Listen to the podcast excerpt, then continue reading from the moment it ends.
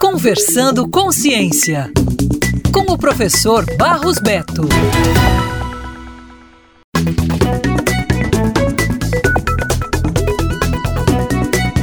Encontrar ativos que possibilitam uma pele mais saudável e protegida da incidência solar. Este é um dos objetivos das duas mais novas cartas patentes da Universidade Federal do Ceará. Concedidas pelo Instituto Nacional de Propriedade Industrial, INPI, elas trazem como produto dois cosméticos. Um com ação fotoprotetora antioxidante e hidratante, feito da árvore da seriguela, e um segundo com ação bactericida redutora de oleosidade e desobstrutora de poros, a partir de um ácido oriundo da casca da castanha de caju.